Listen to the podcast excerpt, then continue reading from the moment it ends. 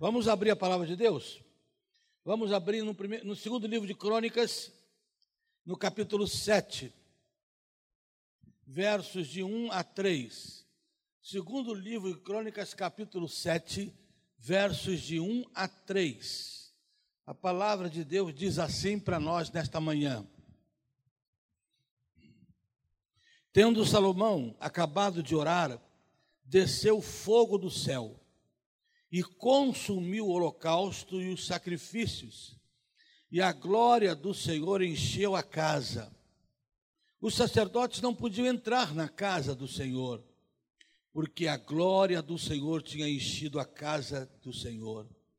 Todos os filhos de Israel, vendo descer o fogo e a glória do Senhor sobre a casa, se encurvaram com o rosto em terra, sobre o pavimento, e adoraram e louvaram o Senhor, porque é bom, porque a sua misericórdia dura para sempre.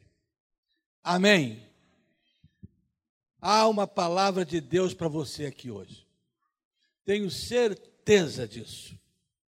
O que, que nós temos aqui?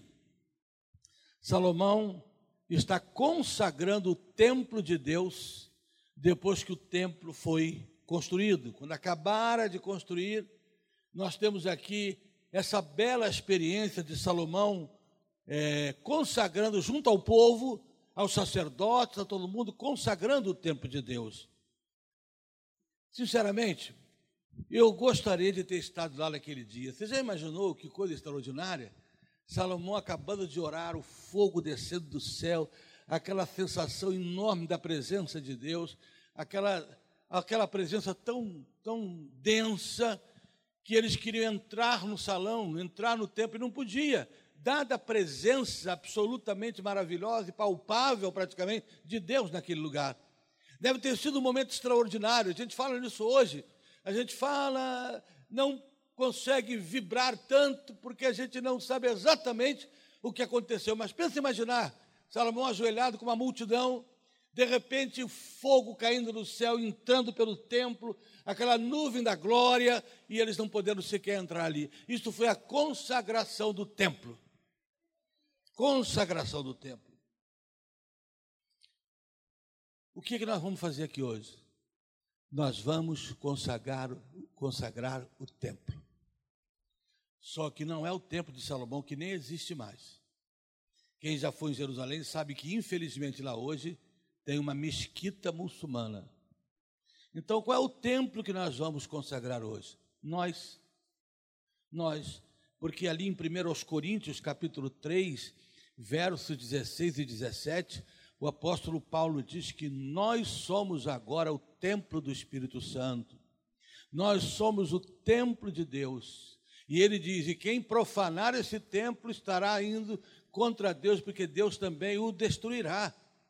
Portanto, você que está aqui hoje é templo de Deus. E como a igreja de Maranata está completando 50 anos de existência, dos quais eu tenho a honra de estar acompanhando a Maranata há quase 30. Uma honra para mim. Mas eu acho que é oportuno a gente consagrar nossas vidas. Eu acho que é oportuno a gente buscar esse avivamento espiritual tão necessário nos dias que estamos vivendo. Tempo de tanta frieza, de tanta indiferença, tempos de tanta iniquidade, de tanto vazio na alma, sobretudo dos crentes. Algumas igrejas estão crescendo numericamente, mas o que tem a ver isso com Deus? Porque muitas vezes crescimento não significa muita coisa, afinal de contas, o cemitério também cresce e não tem nenhuma vida lá. Portanto, nós temos que ter cuidado para saber exatamente o que significa crescimento para Deus, presença de Deus, mover de Deus. E esse tempo que a gente está vivendo, a pandemia, ela não preparou, ela não, como é que eu diria, ela não criou, ela não forjou pessoas frias ou incrédulas, mas ela mostrou pessoas frias e incrédulas, é isso? A pandemia fez com que as pessoas descobrissem que era legal ficar em casa, não precisava mais à igreja. Elas não sabiam disso antes da pandemia. Depois que a pandemia veio, ah, agora sim, vim em casa. Eu me lembro quando eu era novo, eu gostava muito de ir ao Maracanã ver o meu time jogar. O meu time naquela época ganhava de todo mundo, era o Botafogo, que agora não faz mal a ninguém. Mas no meu tempo fazia. Mas depois que começou a passar tudo que aconteceu com a televisão, eu descobri, ah, vou ficar em casa. E o povo de Deus está mais ou menos assim, descobriu que em casa, ah, liga lá na hora do culto, é isso, bota as pernas para cima, um copo de Coca-Cola, de shorts, quando não está só de cueca, só ali assistindo o culto. Há um tempo de esfriamento, mas repito, a, a, a pandemia não produziu essa gente. A pandemia mostrou essa gente. A pandemia filtrou a igreja de Jesus. E é isso que nós estamos vendo. Por causa disso, minha gente querida, pastor Davi, pastor, Be, pastor pastora Meire, nunca foi tão urgente uma reconsagração. A igreja precisa se reconsagrar, porque a igreja precisa voltar a convidar os incrédulos para os cultos. Eu sou de um tempo, e olha, eu, eu falo assim, para saudosista, eu não sou saudosista não, mas eu estou ficando. Eu estou ficando porque eu começo a ver a diferença do tempo de hoje para o tempo passado, minha gente. Eu sou do tempo que quando ia começar o culto, domingo, eu estava no gabinete orando, chegava uma senhora ansiosa e dizia assim, pastor, eu consegui trazer meu marido hoje para o culto. Ele não é crente, não, mas eu fiz a comida que ele prefere para almoçar. Me arrumei cedo, fez tudo para ele estar vindo e ele veio. Alguns irmãos chegavam no gabinete, olha, eu trouxe quatro visitantes. Quando é que faz isso hoje? Quando é que faz isso hoje? Quando é que a gente para um domingo de tarde para distribuir folhetos? Para fazer aquelas concentrações de praça, na rua? Domingo à tarde, se tiver sol, o povo pula para a piscina. Há um tempo difícil que está precisando fazer a igreja se reconsagrar. E como nós somos o templo do Espírito Santo, nós precisamos nos reconsagrar a esta hora e nesta hora. Amém ou não? E você que está aqui, vocês são as pessoas mais propícias para isso. Por quê? Porque estão aqui. Porque estão aqui. Porque, como Pedro, houve um dia em que Pedro fracassou com Jesus, mas quando Jesus regimentou na beira da praia, ele estava lá, envergonhado, triste, mas estava lá. A gente olha para esse texto aqui e vê nesse texto os princípios que podem reconsagrar a sua vida. Gente, por favor, eu estou falando de reconsagração. Eu estou falando de avivamento espiritual, não é emocional. Hoje em dia há muita fumaça e pouco churrasco. Há muito barulho, há muito frenesi. E eu não tenho nada contra barulho, eu gosto. O que eu não gosto é quando a gente cria essas pirotecnias na igreja. E as pessoas vêm faz uma barulhada, dá com a cabeça no teto e volta. No dia seguinte é o mesmo safado. É o mesmo, é a mesma. Não há nenhuma mudança pessoal. Nós não estamos falando disso aqui. Eu estou falando daquele avivamento que não muda a doutrina, aquele avivamento que não muda a teologia, aquele avivamento que não, não fica vendo jacaré voando. É aquele avivamento que muda a vida da gente. Aquela consagração que faz eu consagrar mesmo. E que eu preciso constantemente pedir a Deus isso. Sabe por quê? Porque eu me consagro hoje, fico um tempo consagrado, mas eu sou, eu sou como um balde furado, a gente vaza. Por isso, consagração é uma coisa para sempre. É sempre pedindo isso a Deus. Ninguém pode dizer assim, eu fui consagrado hoje e agora, nos próximos 50 anos, eu estou do mesmo jeito. Não. Nós somos seres humanos. Portanto, o que a gente vai fazer hoje é o início de um tempo bonito. Todas as maranatas desse, desse ano eu estou tendo a honra de pregar. Conhecendo algumas que eu não conhecia. E em todas elas estou trazendo uma palavra assim de esperança para o povo de uma reconsagração de vida. Isso que a gente viu aqui agora, aqui da demonstração do pessoal que trabalha aí com, com os pobres, com necessidade da capelania, isso é cristianismo. Isso não é papo, não, isso é vida. Há uma, há uma, um projeto que a OM, Operação Mobilização, faz parte, trabalha, é, ele até está na frente, os líderes estiveram na minha casa, vieram da Inglaterra, depois da Índia, foram lá em casa mostrar o projeto. Você sabe que na Índia existem mais de 300 mil meninas de 9 a 12 anos na rua se prostituindo. Se prostituindo. Sem contar aquelas que aqueles velhos sádicos e tarados, quando tem uma dívida com algum homem pobre, vai lá e pega a filha para pagar a dívida do homem. E o projeto da OM tem resgatado meninas, já resgatou mais de 50 mil meninas. Tem um centro de recuperação lindo lá, para ajudar, para abençoar meninas. Algum tempo atrás, uma menina dessa fez, olha, do projeto, menina pobre, fez vestibular para ação social e passou em segundo lugar. E ela não quis trabalhar, ganhou, recebeu um monte de convite, mas ficou no projeto. Vou trabalhar aqui. Eu quero ajudar. Você sabe quanto, se você quiser, se qualquer pessoa quiser ajudar esse projeto, você sabe quanto ficaria por mês para você? 25 dólares. Aí quando eu vejo a gente não dá 25 dólares para um trabalho desse, e dá 15, 30 mil para um cantor evangélico vir, cantar uma hora, meia hora, com aquele monte de bobagem, que é, toalha virgem, é, pelo menos a toalha, né? Sim. Fruta, camarim, e mais não sei quanto. Eu fico imaginando onde é que nós chegamos.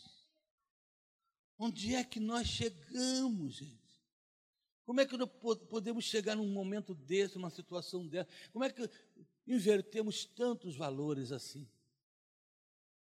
Olha para esse texto comigo, porque você vai ver como é que se consagram vidas. Isso aqui é o que vamos fazer hoje. Como é que nós podemos consagrar o nosso templo, gente? Como é que nós podemos consagrar o tempo do nosso coração? E o fazemos isso para a glória de Deus.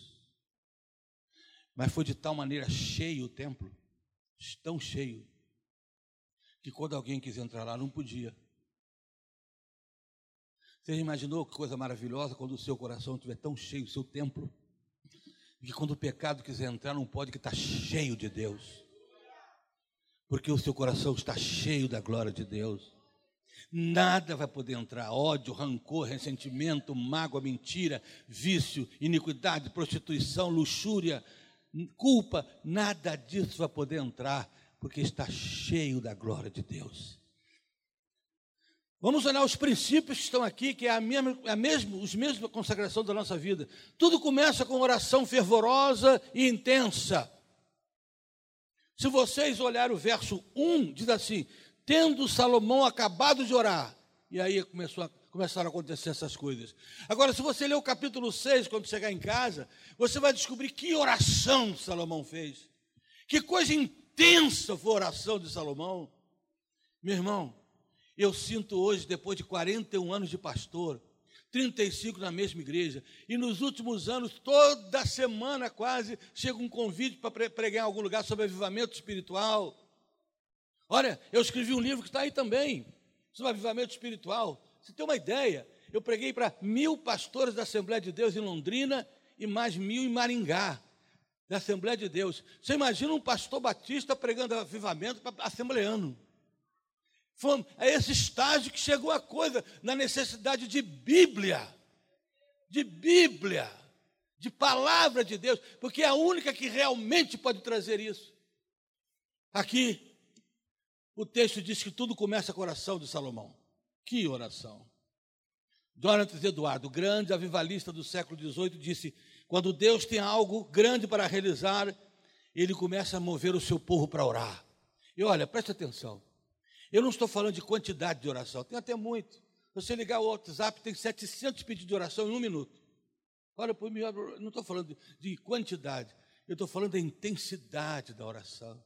Eu estou falando daquela oração de Atos 4, que quando acabaram de orar, o lugar tremeu. Eu não quero que esse prédio trema, mas eu quero que o coração da gente volte a tremer. Corações com, orações com intensidade. Eu tenho dito para a minha igreja que no dia em que a igreja entender o que realmente oração é, os cultos de oração ficarão mais cheios do que os de domingo porque eles vão ver que é ali que é a intimidade com Deus, é ali que se encontra Deus. Se você quiser saber qual é, como é que eu diria assim, o prestígio de um pastor de uma igreja, vem domingo de manhã, porque se ele fala bem, o povo gosta, vem todo mundo. Agora, se você quiser conhecer o prestígio de Deus, vem num culto de oração. É ali que você vê o quanto Deus é amado. Eu sei que há pessoas que não podem, que trabalham, que estudam, que estão enfermas, mas ministério de oração, como precisamos. Nosso, nossas reuniões de oração precisam de fervor. Gente, vou te falar uma coisa. Ninguém acredita mais em oração do que o diabo. Ninguém.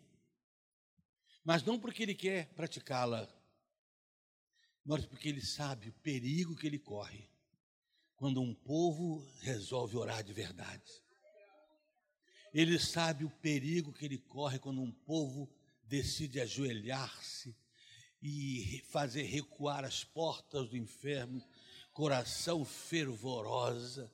Quando eu tive na Coreia do Sul alguns anos atrás, fomos alguns pastores do Brasil convidados para ir lá e fomos. E logo que chegamos, fizemos tipo brasileiro mesmo, né? Olha, então todo dia, quando a gente acordar aqui, eram 15 dias, sabe nele?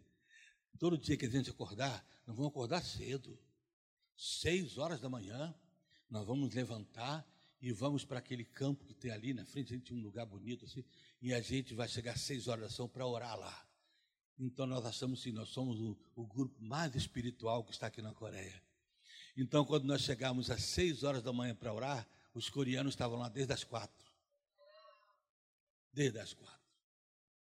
Não é à toa que eles experimentaram e ainda experimentam aquele grande movimento do Espírito Santo por causa da oração, por causa da oração. Vocês lembram do grande general Zinzerdorf, da Exército da Salvação? No dia, numa quarta-feira, 11 de agosto, às, desculpem, 13 de agosto, quarta-feira, às 11 horas da manhã, no ano de 1727, o general Zinzerdorf se reuniu com um grupo do, do Exército da Salvação de Crentes e fez uma reunião às 11 da manhã. Lá pelas 11 e meia, o Espírito Santo desceu sobre aquela reunião. Era algo tão fervoroso, tão fervoroso que o Espírito Santo não resistiu e desceu sobre eles. Esta reunião durou 100 anos ininterruptamente, sem um único dia não ter pelo menos uma pessoa orando durante uma hora. Nos 25 anos iniciais dos 100, eles mandaram 100 missionários, isto é, quatro missionários por ano, um a cada três meses. Você quer saber quem foram os morávios? Os morávios influenciaram John Wesley, Levaram João Wesley a uma experiência real por causa de oração. Eu estava lendo a história daquele, daquele, daquele grande cantor de ópera chamado Martinelli. Um dia um rapaz chegou no, no camarim onde naquela noite Martinelli ia cantar. Mas ele chegou de tarde, tardinha, o evento era nove da noite. Só para ajeitar, ele trabalhava com som, ver se estava tudo certo, que aquilo era muito exigente. Mas ele olhou no camarim do Martinelli a luz acesa. E ele foi lá. Quando ele chegou lá, encontrou o Martinelli já pronto e ensaiando sozinho. E ele perguntou: São Martinelli, você não sabe que o seu encontro é daqui a quatro horas, a, a sua apresentação? Sei. Mas o senhor já está aqui? Já. Eu estou me preparando. O senhor já não fez isso uma opção de vezes? Sim, meu amigo. Mas cada vez que faço é única. Cada vez que faço eu preciso me preparar com antecedência. Ah, se nós tivermos um grupo de pastores, de líderes, de irmãos, de ovelhas, de ministros de música, de cantores que detêm quatro, cinco horas para oração, que detêm pelo menos um tempo maior para clamar a Deus nesse tempo, Deus virá. Nós precisamos de oração, de tempos de reunião, de tempos de oração. Satanás não tem medo de grandes pregadores, Satanás não tem medo de grandes artistas, Satanás não tem medo de teólogos, ele treme quando vê um crente ajoelhado. É aí que ele treme. Salomão começou tudo com oração. O primeiro passo de uma grande consagração de vida é quando a gente decide que as nossas orações não serão mais rezas, mas verdadeiras oração de intensidade profunda com Deus. E aí, você vai ver que é tudo ato contínuo. Tudo ato contínuo. Qual é o segundo? O segundo é que o fogo desce. A oração produziu o fogo do céu. Diz o texto assim: tendo Salomão acabado de orar, caiu fogo do céu. Tendo ele acabado de orar, caiu fogo do céu. Não era fogo estranho. Por que, que não era? Porque Deus aceitou, porque lambeu o holocausto. E quando naquela época fazia-se holocaustos, preparava holocaustos, a lenha, o animal, e quando estava pronto, Deus vinha e lambia, significava que Deus aceitou. Deus descia com fogo. Não foi o caso dos filhos, por exemplo, do sacerdote Arão, que acenderam fogo estranho e Deus mandou fogo, mas não sobre o local, sobre eles, e os matou por causa disso. Gente, hoje Deus não está matando fisicamente, mas a gente percebe que alguns ambientes, por mais que tentam acender fogo, a gente percebe não vida, mas morte.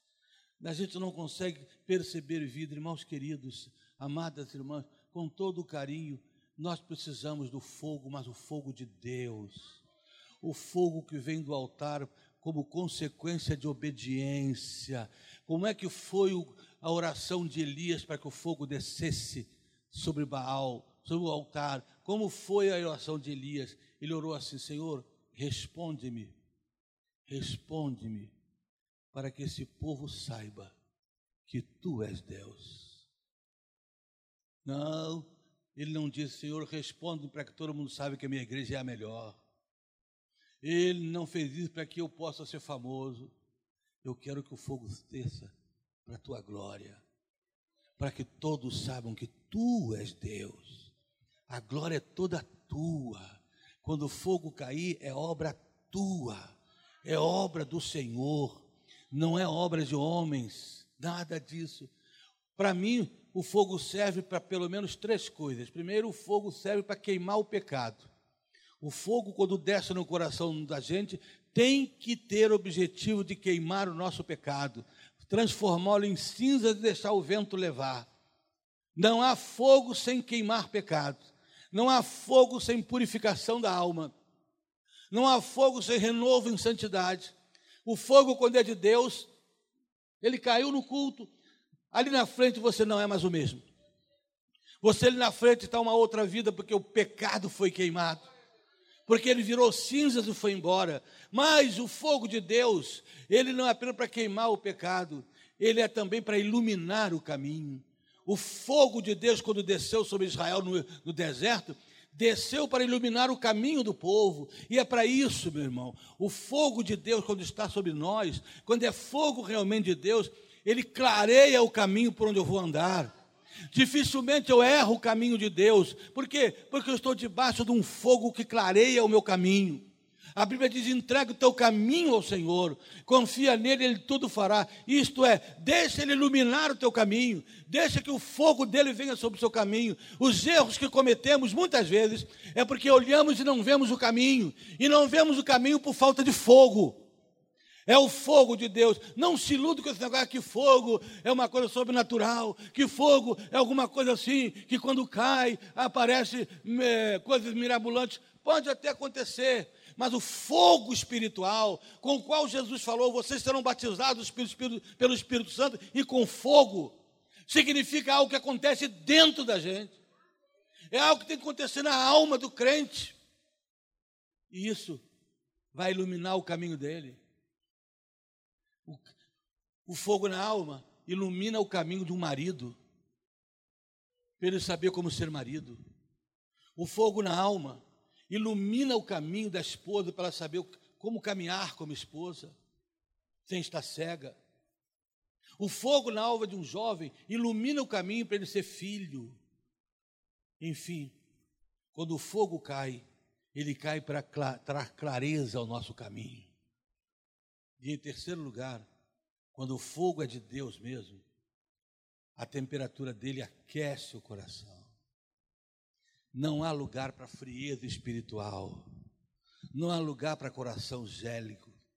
Quando o coração está cheio do fogo de Deus, A alma está vibrante, o culto é cheio de vida, o culto é cheio de entusiasmo. Lá na China, eu estava sabendo de alguns missionários que eles precisam batizar a uma temperatura de 4, 5 graus abaixo de zero, de madrugada, dentro do mato, escondido num lagozinho, porque se forem pegos podem ser até mortos. E sabe o que acontece? A uma temperatura dessa, eles se batizam, um grupo de crentes em volta. Quando sai da água, todo mundo pulando e vibrando de alegria por causa daquele batismo. Eles sabem que alguns deles, quando souberem que eles foram batizados, perderão todas as oportunidades de fazer qualquer coisa da vida. Eles estão declarando a morte social deles ao serem batizados. Mesmo assim, é uma alegria enorme. É a alegria do Espírito. É a alegria do fogo de Deus. Leonardo Ravenhill estava certo quando disse que entretenimento religioso é o substituto maligno para a alegria do Espírito. Quando a igreja não tem alegria do Espírito, ela precisa de entretenimento para o povo ficar alegre. Quando a igreja não está cheia do Espírito, ela precisa de divertimentos, os diversos. Né? Por quê? Porque está vazio de Deus. Eu não tenho nada contra divertimento, também gosto. Quando divertimento é lícito. Paulo, de todas as coisas me são lícitas, mas. Então temos que ter cuidado com. Temos que ter cuidado com o que colocamos na igreja, com essa história de. Isso aqui é para Deus. Eu estou fazendo agora para Deus. Então me responde uma coisa. Se é para Deus, Vamos saber que você, vamos supor que você recebeu uma visita ilustre na sua casa, pessoa querida. Aí você vai servir um café. Quem de vocês aqui serviria aquele café num pinico? Ninguém? Não, mas o pinico está limpinho. Lavou o pinico todo. Por que não? Hã? Por que não? Porque a mensagem que o pinico passa é isso? A impressão que ele dá. Tem algumas coisas que o pinico sugere que não convém dar um café. Então não existe pinico em café, ou café no pinico. Por isso não existe carnaval gospel. Por isso não existe boate gospel. Essas coisas, o que, que você lembra com a boate? O que, que você lembra com o funk? O que, que você lembra com o carnaval? Essas coisas não existem. Não existe motel gospel, como tem por aí. Não. Por quê? Porque essas coisas sugerem maldades, sugerem sujeira. Nunca mais esqueça isso. Existem coisas que por si só trazem à nossa mente coisas ruins. Portanto, todas as coisas são listas. Ninguém ia matar em você se você visse é, o café no, no pinico. Ninguém ia mandar a polícia te prender por isso mas você não faria. Não faria. Por quê? Porque faz mal. Porque a impressão que tem é negativa para aquilo. Não é isso? Sugere alguma coisa que não tem a ver com aquilo ali. Portanto, essas bobagens que anda aí com vale tudo porque é para Jesus, boate, o que, que a boate te, te lembra? Aquela coisa escura, hã? Um monte de fumaça de cigarro, uma prostituta aqui, está ali, boate gospel.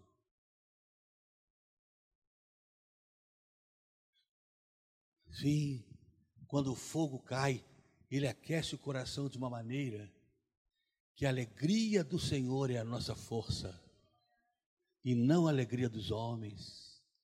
É a alegria do Senhor que passa a ser a nossa força.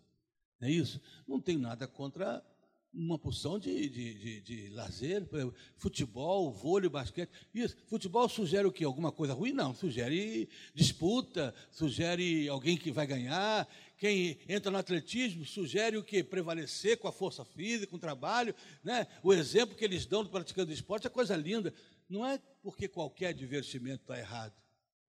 A questão é que a igreja precisa saber qual o que convém à igreja, o que convém ao povo de Deus.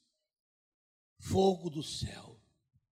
No dia de Pentecostes, o fogo que caiu foi do céu. A igreja de Jesus nasceu debaixo de fogo.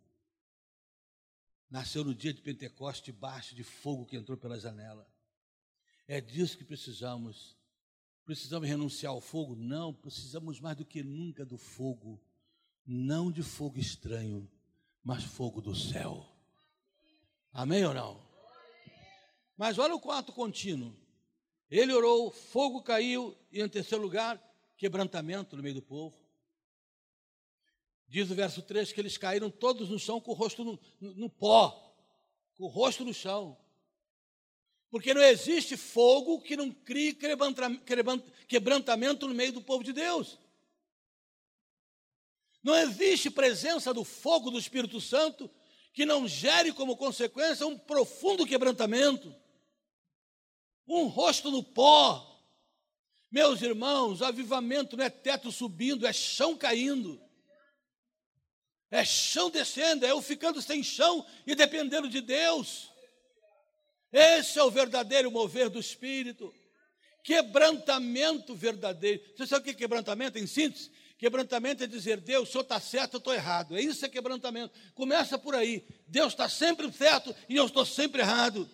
É por isso que a Bíblia diz que Deus resiste ao soberbo, mas dá graça ao quebrantado. Dá graça ao que se permite ser quebrantado. Não é isso? No capítulo 7 de 2 de Crônicas, verso 14, você está cansado de ouvir esse versículo. Se o meu povo, que se chama pelo meu nome, se humilhar e orar e buscar a minha face, se arrepender dos seus maus caminhos, depois disso, e somente depois disso, eu ouvirei dos céus, perdoarei o seu pecado, sararei a sua terra, terra do seu coração, terra, terra, quebrantamento, meu irmão. É o que texto aqui, é cara no chão. Quebrantamento não faz ninguém sair do culto de nariz empinado. Quebrantamento não faz ninguém sair do culto para brigar lá fora, para discutir. Quebrantamento muda. É rosto no pó. É mudança, completa mudança. É a verdadeira vida de Deus em nós uma igreja quebrantada, um pastor quebrantado, líderes quebrantados. Você conhece porque não há orgulho, porque não há vaidade, porque não há tolices humanas. Homens e mulheres quebrantados, rosto no chão, alma mudada. Na nossa igreja tem uma senhora, o nome dela é Maria das Graças. Nós a chamamos de Mariúcha. É uma negrinhazinha linda, ela tem noventa e poucos anos, cabeça branquinha. Não pode mais ir à igreja. Não pode. Mas um domingo, oh, desculpem, um sábado desse, nós temos uma reunião de oração e de jejum todo sábado, sete da manhã. Pode estar fazendo zero graus. Não sei o que é, mas sete da manhã tem jejum e oração. Todo sábado. E um sábado desse, eu estou sentado no primeiro banco, Estou vendo, tá, o culto acontecendo, louvor, a oração, as orações. Aí no final a gente levanta fazer aquela roda para encerrar o culto, né? Que a gente encerra depois com o café, mas a gente faz aquela roda. Quando eu levantei, orei lá, olhei lá atrás Mariúcha, eu digo, é gente, alguém trouxe, e o irmão veio, ó, eu trouxe a Mariúcha hoje aqui no culto. Aí eu chamei ela na frente, chamei ela cá, chamei ela cá porque ela sempre gostou de cantar. E eu disse assim, Mariúcha, você vai cantar hoje. Ai, eu não consigo mais cantar, não. Eu não aguento mais, não. Ela, e ela só cantava um hino. Só um. Nunca vi ela cantar outro. Chamou a Mariúcha, era Fica, Jesus, mais um pouquinho. Conhece? Não vá sem que eu antes lhe falar. Como tu és maravilhoso, tua presença alegrou. Só canta isso. Só canta isso, Mary. Eu digo, ó, você vai cantar. E outra coisa, eu quero que você cante aquele, hein? Ela pegou o microfone, assim do meu lado, e como é o nome dela. Olha, minha gente, a gente já tinha dado cambalhota, a gente já tinha feito mil coisas. Mas quando Mariúcha cantou, aquilo ali é quebrantamento. Aquilo ali é vida de Deus. Aquilo ali é fogo do céu. Quando ela começou a cantar, naquela simplicidade absurda, algo novo, sobrenatural desceu sobre nós. Por causa de uma velhinha que não subiu com o tupete inclinado, em cima. Não é? Então, as pessoas assim que sobem aqui, minha guitarra está pronta? Hã? Às vezes o cara dormiu do, domingo a tarde todinho, chega aqui com aquele tupetinho com gel, todo perfumado, porque não sei se você sabe, todo preguiçoso é cheiroso. Mas nem todo cheiroso é preguiçoso, fica tranquilo. nem todo preguiçoso. Mas às vezes as pessoas chegam se sentindo estar. Você vai em alguns ambientes que às vezes eu vou pregar, está lá o cantor dando autógrafo para todo mundo. Não tenho nada contra isso, não, mas eu vejo o rosto da pessoa às vezes. Né? Às vezes a gente vê na televisão, eu que já estou com esses anos todos de ministério, fico olhando alguns pastores novos. Não, porque eu sou não sei o quê. Porque eu, eu fico olhando, digo, deixa os anos passarem. Deixa. Qualquer hora dessa aí, Deus manda fogo no lombo dele. Ele vai ver o que é ser pastor. Ele vai ver o que significa. Por isso eu gosto de um louvor, como eu acabei de ver aqui. A gente sente que Deus está ali. Aleluia. A gente sente a presença do Senhor, nosso Deus. Quebrantamento foi o que aconteceu com Jacó. Jacó orou, venceu Deus na guerra. Engraçado, né? Não é piada quando, quando o anjo falou: Você venceu, Jacó. Oh, parabéns, você ganhou a luta. Por que, que é engraçado? Ah, por que, que é engraçado, minha gente? Você acha que Deus ia perder qualquer luta para Jacó, ele desse uma sopa, Jacó caía morto. Por que, que ele venceu na luta de oração com Deus? Porque quando Deus luta com a gente, ele não luta contra, ele luta a favor. Ele luta a favor de você. Ele luta para você ganhar. Você já viu quando você está tá jogando bola com aquele filhinho seu pequenininho que não sabe jogar, que sai da bola no pé dele para ele fazer o gol? E você diz, poxa vida, não aguento perder para você. E ele sai todo feliz, que ganhou de você. Né? Você, Deus faz isso. Deus não luta contra você, Deus luta a favor. Luta a favor. E o que eu acho mais interessante também na luta de Jacó é que no meio da luta o anjo tocou nele e ele ficou mancando da coxa. Aquilo doía. Mas ele continuou orando. Porque nem a dor tira de um verdadeiro crente a vontade de orar nem a dor tira. Ele saiu mancando de uma perna, mas nunca mais o mesmo. De Jacó, ele se transformou em Israel, príncipe de Deus. Lutaste com Deus e venceste. Algum tempo atrás eu estava pregando para pastores e disse assim: quebrantamento é o seguinte, nunca acredite num homem que não manque. Nunca. Nunca acredita numa mulher que não manque, que não tem uma mancadura no coração, que não tem alguma marca de Deus, que não tem alguma coisa que feriu para mudar, que feriu para transformar o nome. Nunca. Você vê uma pessoa espiritualmente muito em pezinha, está chegando a hora de tomar um tranco. Né? Um toque na, no joelho para ver se vai mancar bocado para ver se daí para frente resolve ser de verdade. Nunca acredite em alguém que não tenha sofrimentos na vida, que não tenha passado por lutas da vida. Eu estou aqui pregando, mas não sou aquele pastor triunfalista, que eu venço todas. Aqui está um homem que sabe o que é perder, já perdi muito. Já perdi bastante coisa na minha vida. E foram essas coisas que me foram quebrantando por essas coisas que fizeram como Jó, me fizeram como Jó. Eu te ouvi, eu conhecia de ouvir falar, mas agora depois de tanta luta, os meus olhos te viram. Eu te conheço pessoalmente. Eu não conheço um Deus lá distante, eu conheço Deus aqui. O Deus que Ele mesmo fere, Ele mesmo cura. Ele mesmo faz a chaga, Ele mesmo sara.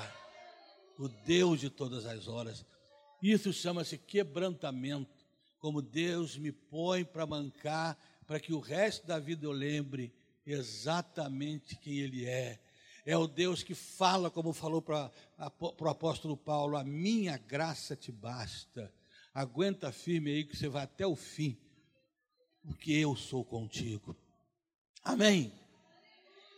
E finalmente, minha gente, olhando para esse texto, ato contínuo, oração que gerou fogo, que gerou quebrantamento. E o quebrantamento gerou, sabe o quê? Louvor genuíno. Olha o verso 3. Todos os filhos de Israel, vendo desse fogo e a glória do Senhor sobre a casa, se encurvaram com o rosto em terra, quebrantamento, e adoraram e louvaram o Senhor. Quer saber o que traz genuíno louvor? Avivamento espiritual, na adoração, é quebrantamento. O quebrantamento deles os colocou com a cara no pó. E aquele quebrantamento fez brotar no coração daquele povo, o texto diz, um louvor verdadeiro, uma adoração verdadeira. Se você me perguntar o que é unção num culto, eu não saberia explicar, mas saberia explicar o que não é. Unção é como o orvalho que cai quando a gente não percebe é um pregador que não tem nada de especial, de repente prega como um leão. É um ministério de louvor acostumado a cantar a semana inteira, o ano inteiro, de repente tem uma presença que faz o povo se mover de maneira absolutamente extraordinária. Ninguém sabe explicar. Eu gosto daquela frase que diz que a unção é como um martelo que esmiuça a pedra. Ele bate e faz virar pó. A unção é isso. E a unção vem como resultado de quebrantamento. Quebrantamento vem como resultado do fogo que caiu. O fogo que caiu vem como resultado da oração que foi feita intensamente. Portanto, é uma sequência de coisas que finalmente consagrou aquele templo.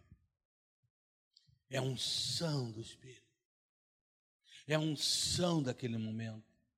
Estava eu uma vez pregando no evento e também estava pregando lá o reverendo Hernandes Lopes, excelente pregador da palavra. E então a gente estava conversando, eu falei da minha ida à Coreia, e ele também foi. E, mas ele estava contando como foi a experiência dele quando ele foi à Coreia. Ele disse que foi e um determinado dia ele foi na igreja presbiteriana, que naquela época tinha 70 mil membros. Mas a igreja presbiteriana era lá no fundo assim de um pátio enorme, todo gramado, e com aquele lugarzinho para a pessoa passar. Ele sabia que tinha um culto de oração, ele foi no culto de oração das sete da manhã. E ele disse que aquela multidão, e ele andando, e o pessoal andando junto, e ele andando também, para ir chegar lá no templo. De repente começou todo mundo a correr. Ele olhou assim, que isso? Todo mundo correndo, vou correr também. Começou a correr também. Sei lá se tem cachorro bravo aí no seu. Começou a correr, correr, correr. Quando chegou lá, ele descobriu por quê. Porque apesar de ter 70 mil membros e os evangélicos todos se reúnem ali, a igreja só tem 30 mil lugares. E se você não corre, sete da manhã, dia de semana, você não encontra lugar para sentar. Aquela porção de diácono organizando os carros, tudo direitinho, aqueles irmãos todos, e lá tem um sete, tem um oito. Essa reunião de oração está marcada para acabar com a volta de Jesus. No dia, todos os dias tem. Todos os dias tem. E ele disse que entrou para o culto. Começou o culto, o ministério de louvor começou a adorar a Deus. Como é que a nossa turma faz bonito, né? Abençoado. Começou a adorar a Deus. E ele disse que sentar lá atrás, de repente, uma presença no meio do louvor, uma unção. Que ele disse que foi assim, arriando no banco. Você sabe que Hernani é durão, né? Para Hernani, ajoelhando no banco e orando e botando a mão para cima, Hernani é durão. Então, ele foi arriando, botando as mãos para ele disse que foi tomado por uma presença, mas ele chorou de ficar com o rosto inchado. Quando terminou, ele foi lá na frente, foi cumprimentar os rapazes do louvor, depois da mensagem, e disse para o líder: Olha, você não tem ideia o quanto aquele louvor hoje falou comigo. Como Deus me libertou, como Deus trabalhou naquela hora tão especial. A mensagem também foi boa, mas hoje para mim o louvor foi algo tremendo. E aí o rapaz, conversando com ele, ele arranhando o inglês, né? Virou para ele e disse assim, pastor, Desde que nós soubemos que hoje seria a gente que ia fazer o louvor, nós estamos a quatro horas de jejum e oração. E, e falou: está explicado. Está explicado, porque tanta unção. Tanta unção. Meu irmão, o louvor vem como, com gente quebrantada no altar. A gente de vez em quando vê aí, e sem citar nomes, né, mas com tanta tristeza, alguns irmãos que se levantam, são verdadeiros é, poetas que Deus dá cada música linda que a gente canta. E daqui a pouco a gente vê cair. A gente vê cair. Por causa da vaidade, por causa da tolice. Quando eu ia para o seminário, 41 anos atrás, o meu tio era o pastor da igreja, quando eu me apresentei para ele para ir para o seminário, viu, Davi? E ele virou para mim e disse assim: Eu não tenho muitas recomendações para fazer a você, vou te acompanhar. E me acompanhou durante quatro anos. Mas disse assim: Não suba demais, porque Deus vai derrubá-lo. Não suba demais. E eu tive chance de ir muito longe humanamente falando. Mas me mantive o mais simples que eu pude a minha vida toda. E ele me disse mais uma coisa: nunca pense em fazer o seu ministério crescer. Faz o seu ministério se aprofundar. Quanto mais raízes, mais Deus pode fazer crescer. Ministérios grandes e sem raízes é como uma árvore sem raiz. Ele vai cair. Portanto, a minha função não é fazer crescer meu ministério. A minha função é aprofundar o meu ministério. Com a minha vida de oração, de devoção. Da minha esposa poder estar aqui no primeiro banco, olhar para mim e sabe que sou exatamente isso que eu estou falando.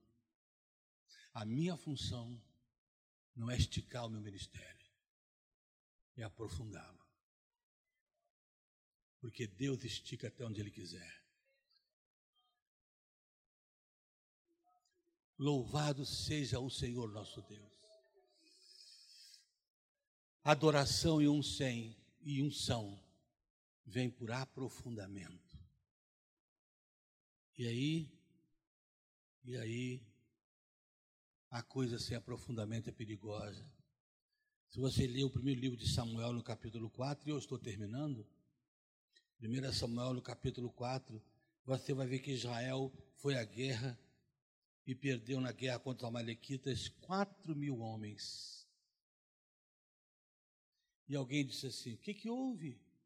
Os sacerdotes, os líderes, os anciãos se reuniram, o que, que houve? E alguém disse: já sei, é que a arca da aliança, presença de Deus, não está aqui, vamos buscar a arca e foram lá em Siló buscarem a arca. Sabe quem foi buscar a arca? Ofini e Finéias, dois filhos de Eli, sacerdotes corruptos, bandidos, promíscuos, que pegavam comida desautorizada para eles comerem naquela hora, prostituía-se na porta do templo com mulheres. E eles trouxeram a arca. Sabe o que aconteceu? O que aconteceu é que naquele dia, quando eles chegaram com a arca, todo mundo se empolgou. Agora Deus está aqui. O próprio inimigo, diz o texto, quando eles chegaram com a arca, eles fizeram um louvorzão. Mas um louvorzão tão forte que o inimigo lá de longe, o Deus deles está no meio deles agora. Escuta o barulho dos cânticos dele, do louvor deles. Pois é. Eles tinham perdido quatro mil homens. E agora, depois do louvorzão todo, perdem 30 mil. Deus não deu uma mínima para aquilo. Por quê? Porque muitas vezes o símbolo de Deus está presente, mas ele não está, irmão. E quando a gente traz a arca, a presença de Deus, na mão de, nego, de gente iníqua, hã? pecadores no altar, pecadores somos todos nós, claro, mas homens e mulheres em pecado, o pecado pega ele ali na subida da, da escada. E aí é morte em vez de vida. Israel, quando trouxe a arca, fez uma festa. O inimigo disse: o Deus dele está no meio deles. É porque às vezes as pessoas acham, a gente vê a gente tão animado. Mas Deus, de vez de 4 mil, matou 30 mil. E qual foi o final disso? Icabotes. Foi-se a glória de Israel. Foi-se a glória de Israel. Sim, Eli não poderia ter feito aquilo, como eu. Eu tenho o compromisso de pregar a verdade. Como disse o profeta Isaías, Ezequiel, o Senhor disse para ele: quer ouçam, quer deixem de ouvir. Eles precisam saber que teve um profeta no meio deles. Portanto, meus irmãos em Cristo, com todo amor eu lhes passo essa mensagem. O perigo de um louvor confuso. Quatro mil homens tinham morrido na guerra. Ah, mas agora nós trouxemos a arca, então vamos lá, faz louvor aí, vamos para a guerra. 30 mil. Por causa do louvor carnal, iníquo. Vocês viram a sequência? Oração, fogo, quebrantamento, louvor. Essa é a sequência. E eu tudo que espero e peço a Deus, que a nossa querida Maranata experimente tempos assim. Experimente tempo de consagração de vidas, onde o louvor genuíno verdadeiramente continue acontecendo. A Maranata é, se caracteriza por ter, por ser uma igreja muito alegre, muito bonita, e eu louvo a Deus. E eu só estou esses anos todos junto à Maranata porque percebo a seriedade da Maranata, porque percebo a devoção dos crentes. Por isso, tudo que eu quero é que vocês consagrem suas vidas.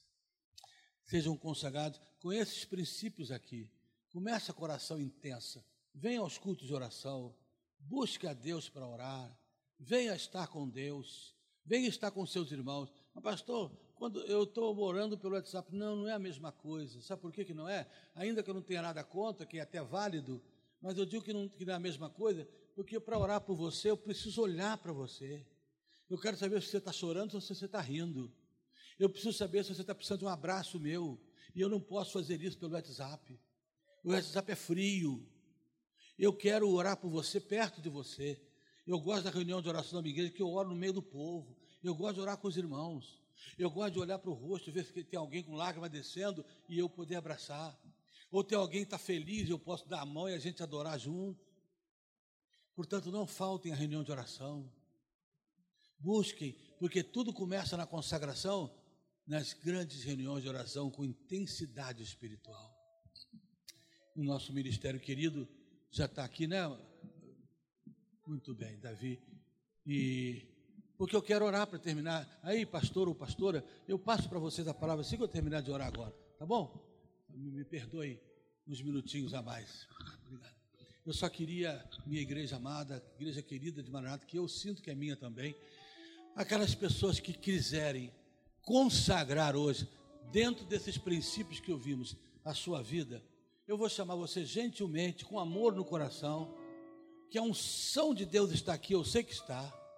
Eu vou chamar você a sair do seu lugar, se prostrar aqui na frente, pode se ajoelhar, pode ficar em pé, mas de alguma maneira, cara no pó, ainda que seja espiritualmente, ainda que seja espírito, mas diga a Deus, eu estou me consagrando, porque esse ano nós estamos fazendo 50 anos de igreja e Deus tem nos honrado tanto esses anos todos.